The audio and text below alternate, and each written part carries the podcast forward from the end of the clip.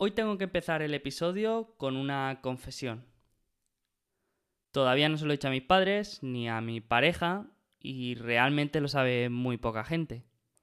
De hecho, hasta yo me he dado cuenta hace relativamente poco. Y la verdad que me da un poco de reparo comentarlo así en público, pero es que llega un día ya que hay que dar el paso. Así que hoy lo confieso públicamente. Soy contrarian.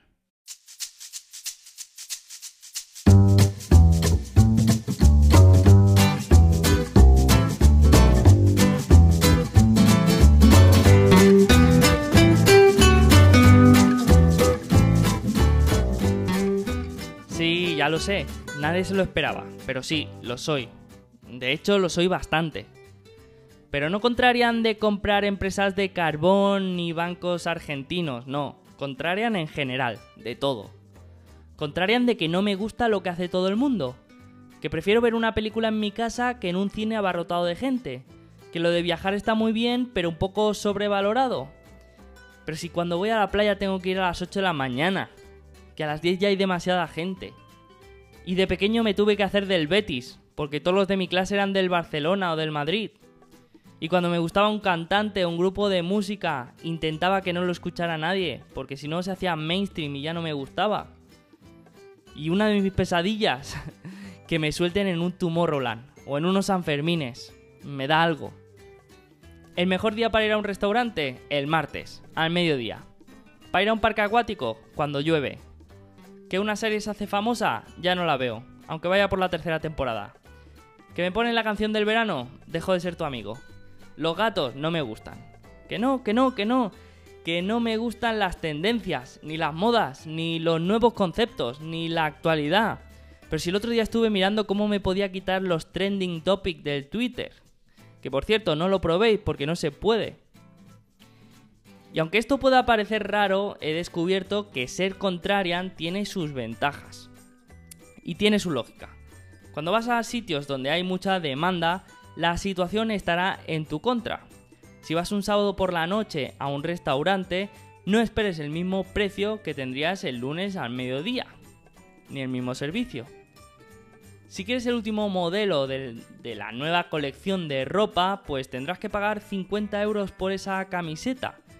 Si quieres ir a un parque de atracciones en fin de semana, pues te tendrás que tirar dos horas de cola por cada atracción. En cambio, cuando vas a lugares con poca demanda, estas posibilidades de obtener buenas condiciones son más altas. Yo, por ejemplo, para viajar a sitios aburridos, que no sean instagrameables, que me lo pasaré en grande sin la contaminación turística y sin los precios desorbitados.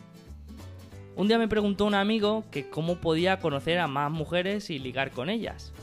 Le dije que dejara de ir a discotecas, que se olvidara, que se apuntara a un club de running o de lectura, que ahí seguro que tendría más posibilidades.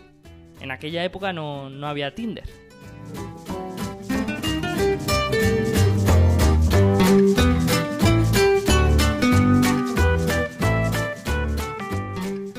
Pero a pesar de ser contraria, no soy tonto. Sé que la gente va a los Sanfermines porque es un festival que recordarán el resto de su vida.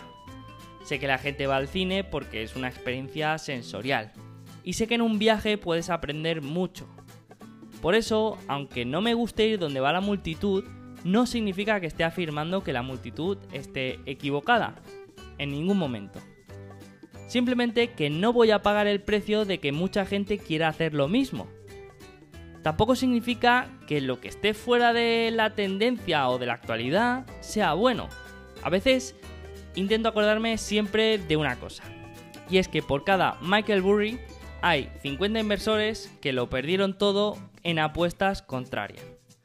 Pero de estos segundos no van a escribir libros ni van a hacer películas.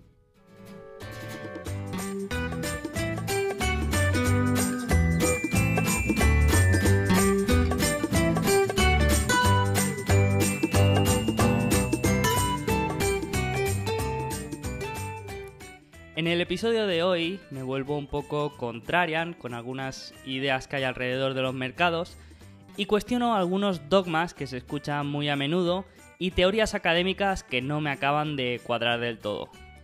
Así que ahora me acabo de preparar este café y empezamos.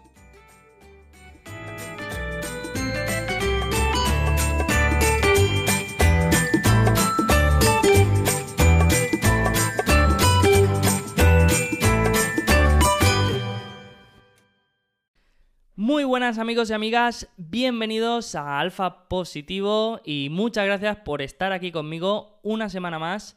Gracias por dejarme un hueco del tiempo dedicado a escuchar podcasts. Yo por mi parte voy a hacer todo lo posible para que ese tiempo merezca la pena. Ya sabéis que estoy bastante obsesionado con el tiempo y con aprovecharlo bien.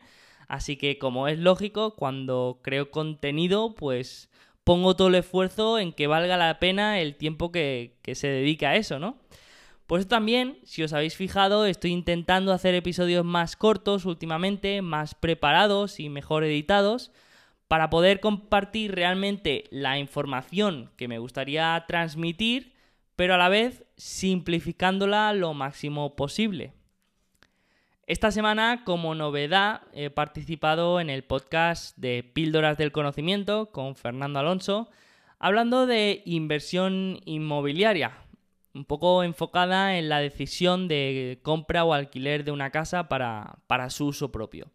Y la verdad que ha gustado mucho, he recibido muy buen feedback y, Fernando por lo que me ha comentado, pues también, también ha recibido buenos comentarios, así que animo si alguien no lo ha escuchado todavía y le puede interesar, pues todo esto que hay alrededor de esta decisión tan importante, pues que le pegue una escucha al episodio y, al podcast en general, porque es un podcast muy bueno y, con mucho trabajo detrás. No como este, que este, este es más de, de andar por casa. Bueno, va, fuera bromas. ¿De qué quiero hablar hoy? Bueno, pues como ya sabéis, los que lleváis escuchando el podcast durante el verano, Vamos a ir siguiendo un poco el libro de Valuation y vamos hablando un poco de cada capítulo. Primero porque mm, este libro me parece la Biblia de la valoración. Después porque es un libro bastante caro y, denso. Y aparte que solamente está en inglés. Y creo que es un buen libro para, para resumir o que merece la pena ser resumido. Y luego porque creo que estamos en un momento de montaña rusa de emociones en todo lo que llevamos de año y la valoración, el proceso de valoración, creo que puede ayudar mucho a bajar los pies en la tierra y sentir que caminas sobre algo sólido. Al final, cuando tu proceso de valoración es bueno y haces tus deberes, pues estas montañas rusas no te afectan tanto emocionalmente y, al final puedes tomar mejores decisiones. Si, por ejemplo, la cotización de una empresa de tu cartera ha caído un 30% y sigue ahí sin subir, y, solamente haces que ver malas noticias y cada día está en rojo y, y está en esta situación no favorable, pues tú si tienes los deberes hechos, puedes estar tranquilo y hasta puedes aprovechar para seguir invirtiendo en ella a esos precios. En cambio, si no has hecho los deberes y has seguido tendencias o has tomado la decisión de invertir así medio por convicción de otros, pues la verdad es que es difícil que estés tranquilo. Yo lo entiendo porque yo soy el primero que, lo he hecho, ¿no? Y, sé lo que es. Y en esas situaciones estás más intranquilo y lo que va a pasar posiblemente es que la narrativa del mercado acabe superando tu convicción. Y de eso precisamente es de lo que voy a hablar hoy, del mercado en general. Porque aparte de saber pescar y saber mucho de peces, pues creo que también hay que saber del mar, de navegar y de las condiciones meteorológicas, ¿no? Y de cómo afectan al resultado final. Es decir, que para mí es tan importante saber valorar una empresa como entender cómo funciona el mercado y entender cómo funciona la economía, ¿no? Esto también lo veo importante y creo que es una parte a tener en cuenta en nuestro proceso de análisis. Este episodio correspondería al capítulo 7 del libro que se llama The Market is Smarter Than You Think. El mercado es más inteligente de lo que crees. Y os voy a decir la verdad, ha sido el capítulo que menos me ha gustado, me parece demasiado técnico y está cargado de datos agregados, que la verdad es que dan bastante pereza comentar y creo que aportan muy poco. Así que lo que he decidido hacer es coger lo poco que me ha parecido interesante del capítulo, comentar cómo funciona el mercado y algunos mitos que existen y luego adaptarlo al presente y ver qué está pasando ahora mismo en el mercado, ¿no? Intentar, intentar un poco leer qué, se puede extraer de lo que está pasando, intentar averiguar si lo que se dice, las narrativas que corren, pues son verdad o mentira, si, si lo que dicen ahora los gestores bueno, algunos gestores, que esto es una burbuja como la del finales de los 90 y que todo está caro. Vamos a ver si esto es verdad también. Y, vamos a intentar extraer qué hay de, de, verdad y de no tanta verdad de aquí.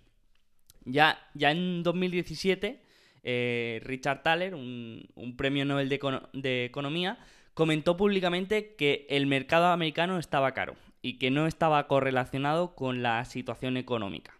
Y esto ya fue en 2017, o sea que imaginaros lo que, lo que debe pensar ahora. Otros años anteriores, otro premio Nobel de Economía, Robert Schiller, publicaba una tesis que se llamaba The Narrative Economics. Una tesis que me recordaba mucho, por cierto, a la teoría de, de la reflexibilidad de Soros. Bueno, pues en esta tesis defendía cómo las historias seguían un comportamiento similar al de un virus. Y también hablaba del impacto que, tenían estas historias en la economía. Luego más tarde también publicó un libro específico sobre este tema que, desarrollaba en profundidad esta tesis.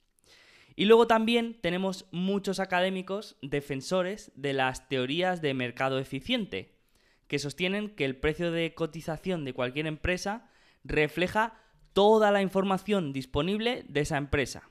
Es decir, que Mm, lo que viene a decir al final es que batir al mercado es imposible. Entonces, quería coger estos tres mm, actores, por un lado, los, gestores o los que dicen que el mercado está caro y que es una burbuja, por otro, mm, quería coger la tesis de Narrative Economics y por último, la tesis de, que defiende que, el mercado es eficiente, ¿no? La teoría de, de la eficiencia mercado. Y voy a coger estas tres tesis y, vamos a desmontarlas un poco y vamos a desgranarlas y ver cuánto hay de verdad y cuánto de, no verdad. Bueno, pues vamos a empezar por la teoría de los mercados eficientes. Y vamos a empezar haciéndonos la pregunta, ¿es el mercado eficiente? Bueno, pues para verlo yo creo que lo que habría que hacer sería ver cómo funciona un mercado. Al final, como ya sabemos, pues un mercado está formado por personas con todas sus complejidades y todas sus irracionalidades. Y a diferencia, por ejemplo, de leyes fundamentales de la física, como la gravedad, el mercado no se rige directamente por leyes de la naturaleza. No hay ningún patrón, ni ningún modelo, ni ninguna fórmula que pueda definir con exactitud el funcionamiento del mercado. Esto es lo que llamaríamos un sistema complejo, un tema del que tengo muchas ganas de hablar, pero que, pero que hoy no es el día. Pero aunque sea un sistema complejo, mm, creo que sí que hay cosas que han funcionado, hay razonamientos que me parecen lógicos y hay pistas que podemos buscar, al menos para aumentar nuestras probabilidades de éxito. Lo primero que hay que entender es por qué se mueve el mercado y por qué hay volatilidad. A mí me gustó la entrevista que tuvimos hace unos meses con Luis de Blas, de Valentum, en la que definió muy bien, a mi parecer, por qué se movía tanto la bolsa. Yo siempre lo he dicho, ¿eh? ¿por qué sube y por qué baja la bolsa? La, bolsa sube y, eh, sube y baja porque en el mercado nos encontramos gente cuyo horizonte temporal es una hora y cuyo horizonte temporal son 15 años. Entonces, eso hace que haya gente que juega a, dentro de minutos, a dentro de una hora, a dentro de dos días y, eso para los que jugamos a 15 años pues nos crea oportunidades. Y, por eso se mueve tanto. Como veis, tiene bastante sentido lo que comenta Luis. Hay participantes con un horizonte temporal de horas, de días y de semanas. Y luego hay inversores que sus objetivos son a muy largo plazo. Vale, pues tenemos participantes con horizontes temporales diferentes, pero también me interesa saber el por qué. ¿Por qué invierten? ¿Por qué la gente compra acciones? ¿Por qué participan en el mercado? Bueno, aquí esto parece obvio, ¿no? Alguien compra una acción con la esperanza de que el precio de esa acción suba para más adelante venderla y obtener una rentabilidad. Pero ¿en qué está basada esta esperanza? Ya hemos visto que hay participantes con diferentes horizontes temporales, pero lo que me interesa a mí también es saber en qué se basa el razonamiento a la hora de comprar una acción. Por simplificar, vamos a dividir todos los participantes en dos grupos diferentes, los inversores fundamentales y los inversores técnicos o los traders. El inversor fundamental sería aquel que basa sus decisiones de inversión en el valor intrínseco de una empresa y el trader es aquel que no tiene en cuenta el valor de la empresa, sino que busca indicios de la actuación que va a tener la acción en, en periodos cortos de tiempo. Para entender cómo funciona la interacción de estos dos participantes, vamos a imaginarnos un mercado con solamente una empresa. En el grupo de los inversores fundamentales han estudiado esta empresa y algunos creen que tienen un valor intrínseco de 40, otros de 50 y otros de 60. En el grupo de los traders tenemos a este grupo de traders momentum que su estrategia es buscar tendencias de precio y comprar acciones cuando suben para aprovechar la tendencia alcista y vender cuando bajan.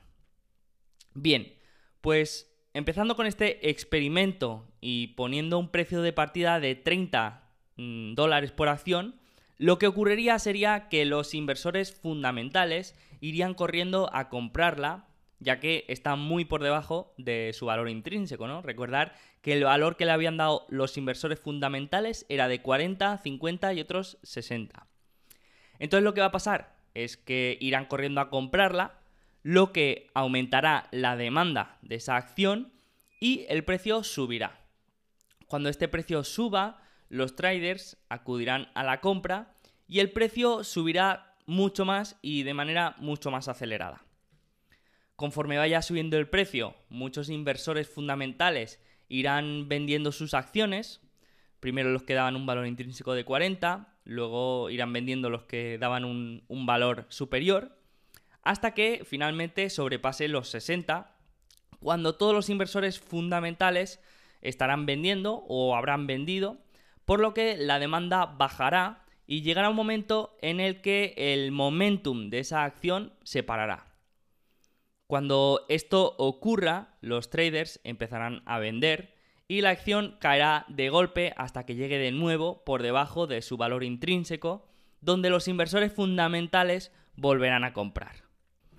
Esto es un error que cometía yo al principio y era el de pensar que todos los participantes eran igual que yo y eran inversores que buscaban empresas baratas y mantener a largo plazo y, tenían el razonamiento eh, igual que el mío, ¿no? Que basaban sus decisiones en razonamientos similares a los míos. Luego te das cuenta que no, que realmente los que mueven muchas veces el volumen de, las acciones son participantes que nada tienen que ver con la inversión fundamental. Es decir, que a corto plazo el mercado es un juego de suma cero. Bueno, suma negativa porque hay costes de transacción. Y ojo, aquí hay dos cosas. Una, que yo no estoy en contra para nada del análisis técnico y me parece genial y necesario que haya en el mercado. Y otra, que me he dado cuenta que muchos inversores, que ellos mismos se definen como inversores fundamentales, pues realmente no me lo parecen tanto. El otro día escuché en el episodio de Iceberg de Valor que hablaba de Purus Axena y me parece un ejemplo bastante evidente de, de esto, ¿no? Y esto que acabo de contar es muy bonito, esto de las oscilaciones, que ahora suben y todo el mundo compra y cuando para venden, pero esto no se da en días ni en semanas. Estas oscilaciones pueden durar años. Una tendencia alcista eh, que va por encima de su valor intrínseco puede durar varios años. Pero al menos esto explica por qué tenemos volatilidades tan altas y por qué en ocasiones se pueden dar momentos en los que las acciones coticen muy por encima o muy por debajo de su valor intrínseco. Esto sucedió, por ejemplo, a finales de los 90, en la que la especulación llevó el precio de las acciones a las nubes. Pero este, periodo de tiempo en el que las acciones estuvieron muy por encima de su valor intrínseco, eh, hasta que explotó la burbuja, pues fueron dos años en el que no estaba en esa burbuja, pues eh, parecía tonto y, bueno, y no estaba teniendo buenas rentabilidades, ¿no? Es decir, que esto no pasa en semanas, esto puede durar eh, un, periodos de tiempo bastante largos. Lo que la evidencia demuestra y lo que defiende el libro es que a largo plazo el retorno de una acción está ligado a dos parámetros, al ROIC y al crecimiento de la empresa. Esto significa que un ROIC muy alto sin crecimiento pues no aporta mucho. De la misma manera que mucho crecimiento con un ROIC bajo, pues tampoco es muy buena señal. Entonces esto podría ser el primer indicio que desmontaría la teoría de la eficiencia de mercado. Si las acciones de una empresa deberían seguir su retorno y su crecimiento, pero no lo hacen porque hay especulación y mucha gente sigue las, tendencias del precio, y esto al final se puede, se puede mantener muy por encima, muy por debajo de su valor intrínseco durante periodos de tiempo largos, entonces un buen inversor fundamental que sepa valorar de manera correcta, y pongo énfasis aquí, que sepa valorar de una forma correcta una empresa, podría batir al mercado. Aquí hay muchos matices, pero yo diría que ya la teoría de la eficiencia de mercado pues no es perfecta.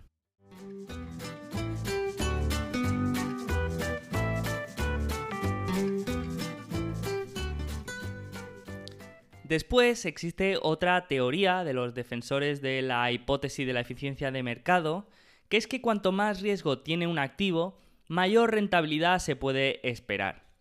Y el riesgo para ellos, esto mm, quiero remarcarlo, para ellos es la volatilidad, algo con lo que no estoy de acuerdo.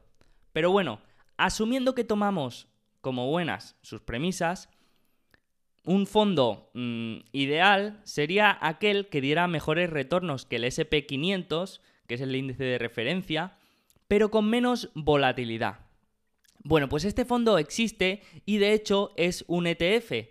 Se llama iShares Edge MSCI Minimum Volatility. Voy a dejar también enlazado el nombre en, en las notas del programa para que lo podáis ver porque este índice ha batido al SP500 durante todos los periodos desde que se lanzó.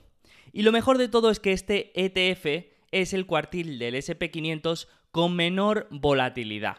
Es decir, que esto lo que nos dice es que acciones con menor volatilidad ofrecen mayores retornos, algo que está en contra de la teoría de la eficiencia de mercado. Así que con esto y con la exuberancia irracional que vivimos durante periodos de tiempo, pues desmontamos parcialmente lo de que los mercados son eficientes.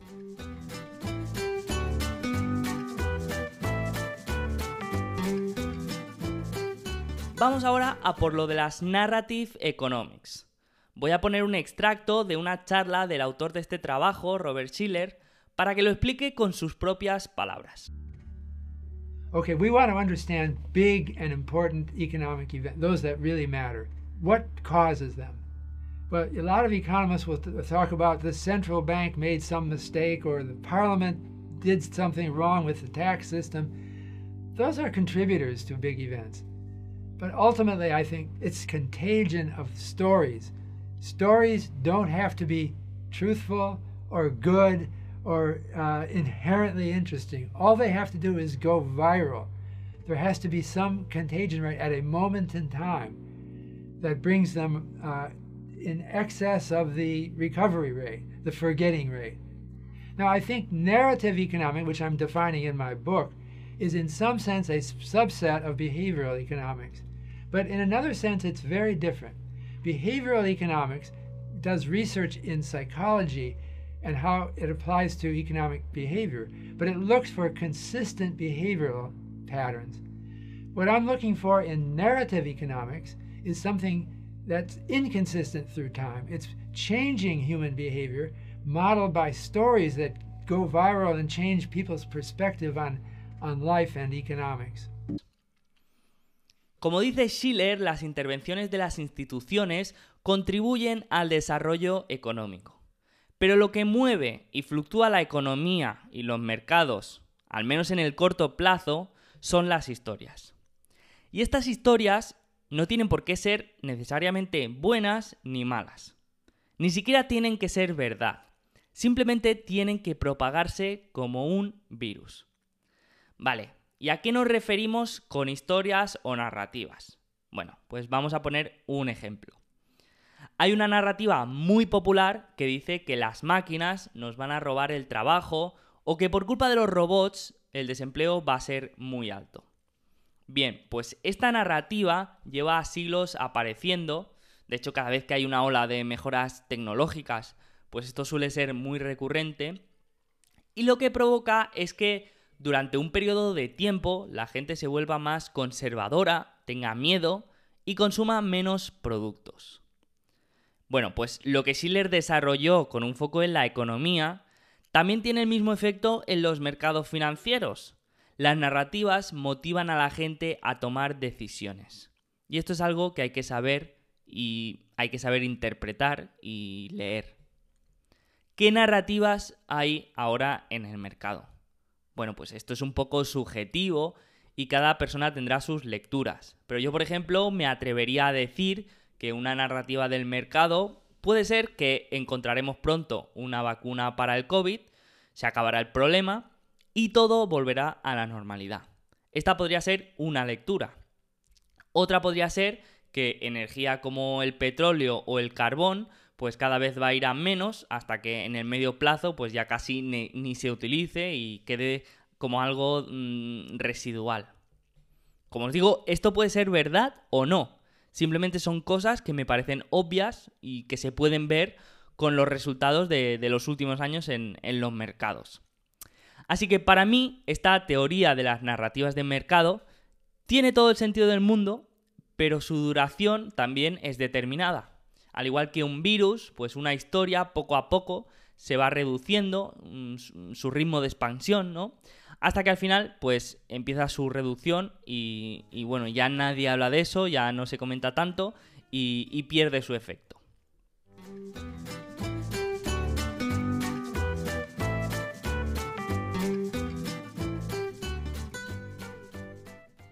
Vamos ahora con la afirmación de muchas personas de que el mercado está caro o que está desconectado de la realidad.